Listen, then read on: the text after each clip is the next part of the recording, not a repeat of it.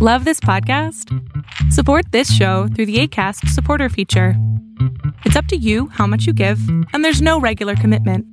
Just click the link in the show description to support now.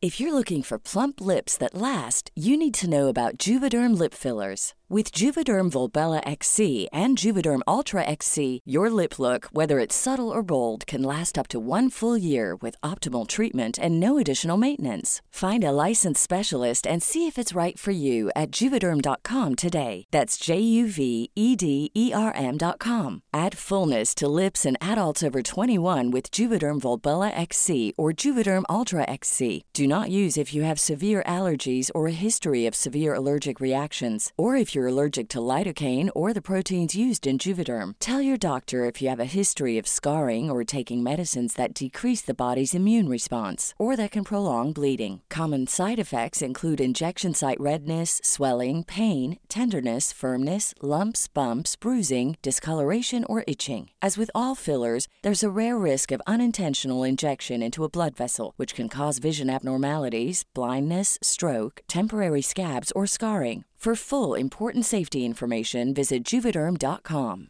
Normally, being a little extra might be a bit much, but not when it comes to healthcare. That's why United Healthcare's Health Protector Guard fixed indemnity insurance plans, underwritten by Golden Rule Insurance Company, supplement your primary plan so you manage out of pocket costs. Learn more at uh1.com. Video diario del 15 y 16 de septiembre. Sí, se me fue un día, pero estaba manejando, entonces pues no podía yo hacer un video diario manejando. Estoy de nuevo en mi oficina, contento. Este, ayer pues fue eh, reunión porque COVID y todo esto. Eh, pues, estuve con la familia, estuvo bonito, platicamos, estuvimos conviviendo y pues bueno, ¿qué te tengo para ti hoy? La vida no siempre va a ser como nosotros queremos, sí, a veces. Yo quería hacer video diario ayer, no pude te había hablado justamente en un video diario anterior que hay que aprender a adaptarnos. Hay que aprender a que esta sensación de control que queremos tener no siempre es tan buena ni tan satisfactoria para nosotros. Y hoy eh, atendí a un paciente que me encantó porque hablábamos de las nobles verdades del Buda. Y una de ellas es eh, que el dolor es a fuerzas. Este mundo no es justo. Si el mundo fuera justo, no hubiéramos tenido la necesidad los seres humanos de crear la justicia. Seamos, piensa esto, esto para mí es bien importante. Si el mundo fuera justo, no hubiera habido necesidad de crear la justicia. Y yo sé que al principio puede sonar como muy difícil de entender, pero no es justo. Así como lo hacemos, los seres humanos tenemos que ir creando y recreando este tipo de herramientas morales y sociales y culturales para poder vivirnos de alguna manera. Yo, como te decía, estoy, creando este video diario todos los días, excepto ayer, que se me fue. Pero pues bueno, así es la vida, ¿no? A veces, a veces no va a ser como uno quiere. Lo importante es qué podemos aprender de cada día, qué podemos aprender todos los días. Y encontré un estudio que me encantó, que decía justamente que cuando las personas todos los días escriben algo de lo que estaban agradecidos, después de seis meses habían declarado a los científicos que se sentían con menos estrés, menos ansiedad, más felices, con mejores relaciones. Y esto es importante. Porque a veces creemos que no tenemos nada de que estar agradecidos.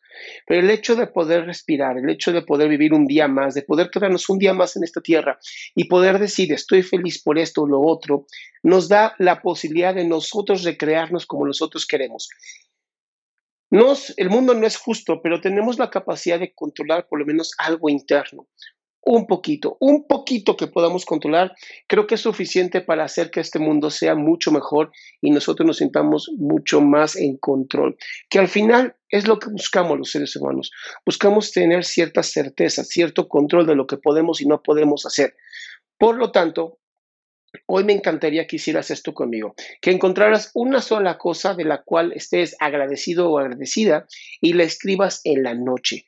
¿Por qué? Porque después de seis meses estar escribiendo de qué estás agradecido o agradecida, pues vas a tener más de 180 razones por las cuales ser feliz a tu manera. Mi nombre es Adrián Salama, te invito a mi página adriansalama.com y si te es posible compartir este video, por favor hazlo. Y si además quieres, escríbeme en los comentarios qué estás agradecido o agradecida hoy para así generar esta comunidad tan hermosa que somos cada uno de nosotros en donde lo que estamos buscando es la bondad. Que tengas un excelente día, tarde o noche.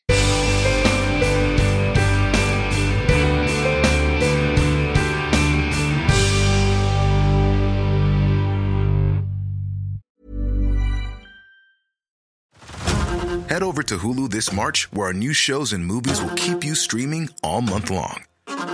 Catch the acclaimed movie All of Us Strangers, starring Paul Mescal and Andrew Scott. Stream the new Hulu original limited series We Were the Lucky Ones with Joey King and Logan Lerman. And don't forget about Grey's Anatomy. Every Grey's episode ever is now streaming on Hulu. So, what are you waiting for? Go stream something new on Hulu. Would you like to look five years younger? In a clinical study, people that had volume added with Juvederm Voluma XC in the cheeks perceived themselves as looking five years younger at six months after treatment. Look younger, feel like you. Add volume for lift and contour in the cheeks with Juvederm Voluma XC. Reverse signs of aging by adding volume to smooth laugh lines with Juvederm Vollure XC. For important safety information and to find a licensed specialist, visit juvederm.com. That's J U V E D E R M.com. Not for people with severe allergic reactions, allergies to lidocaine, or the proteins used in Juvederm. Common side effects include injection site redness, swelling, pain, tenderness, firmness, lumps, bumps, bruising, discoloration, or itching. There's a risk of unintentional injection into a blood vessel, which can cause vision abnormalities, blindness, stroke, temporary scabs, or scarring. Talk to a licensed specialist to find out if it's right for you.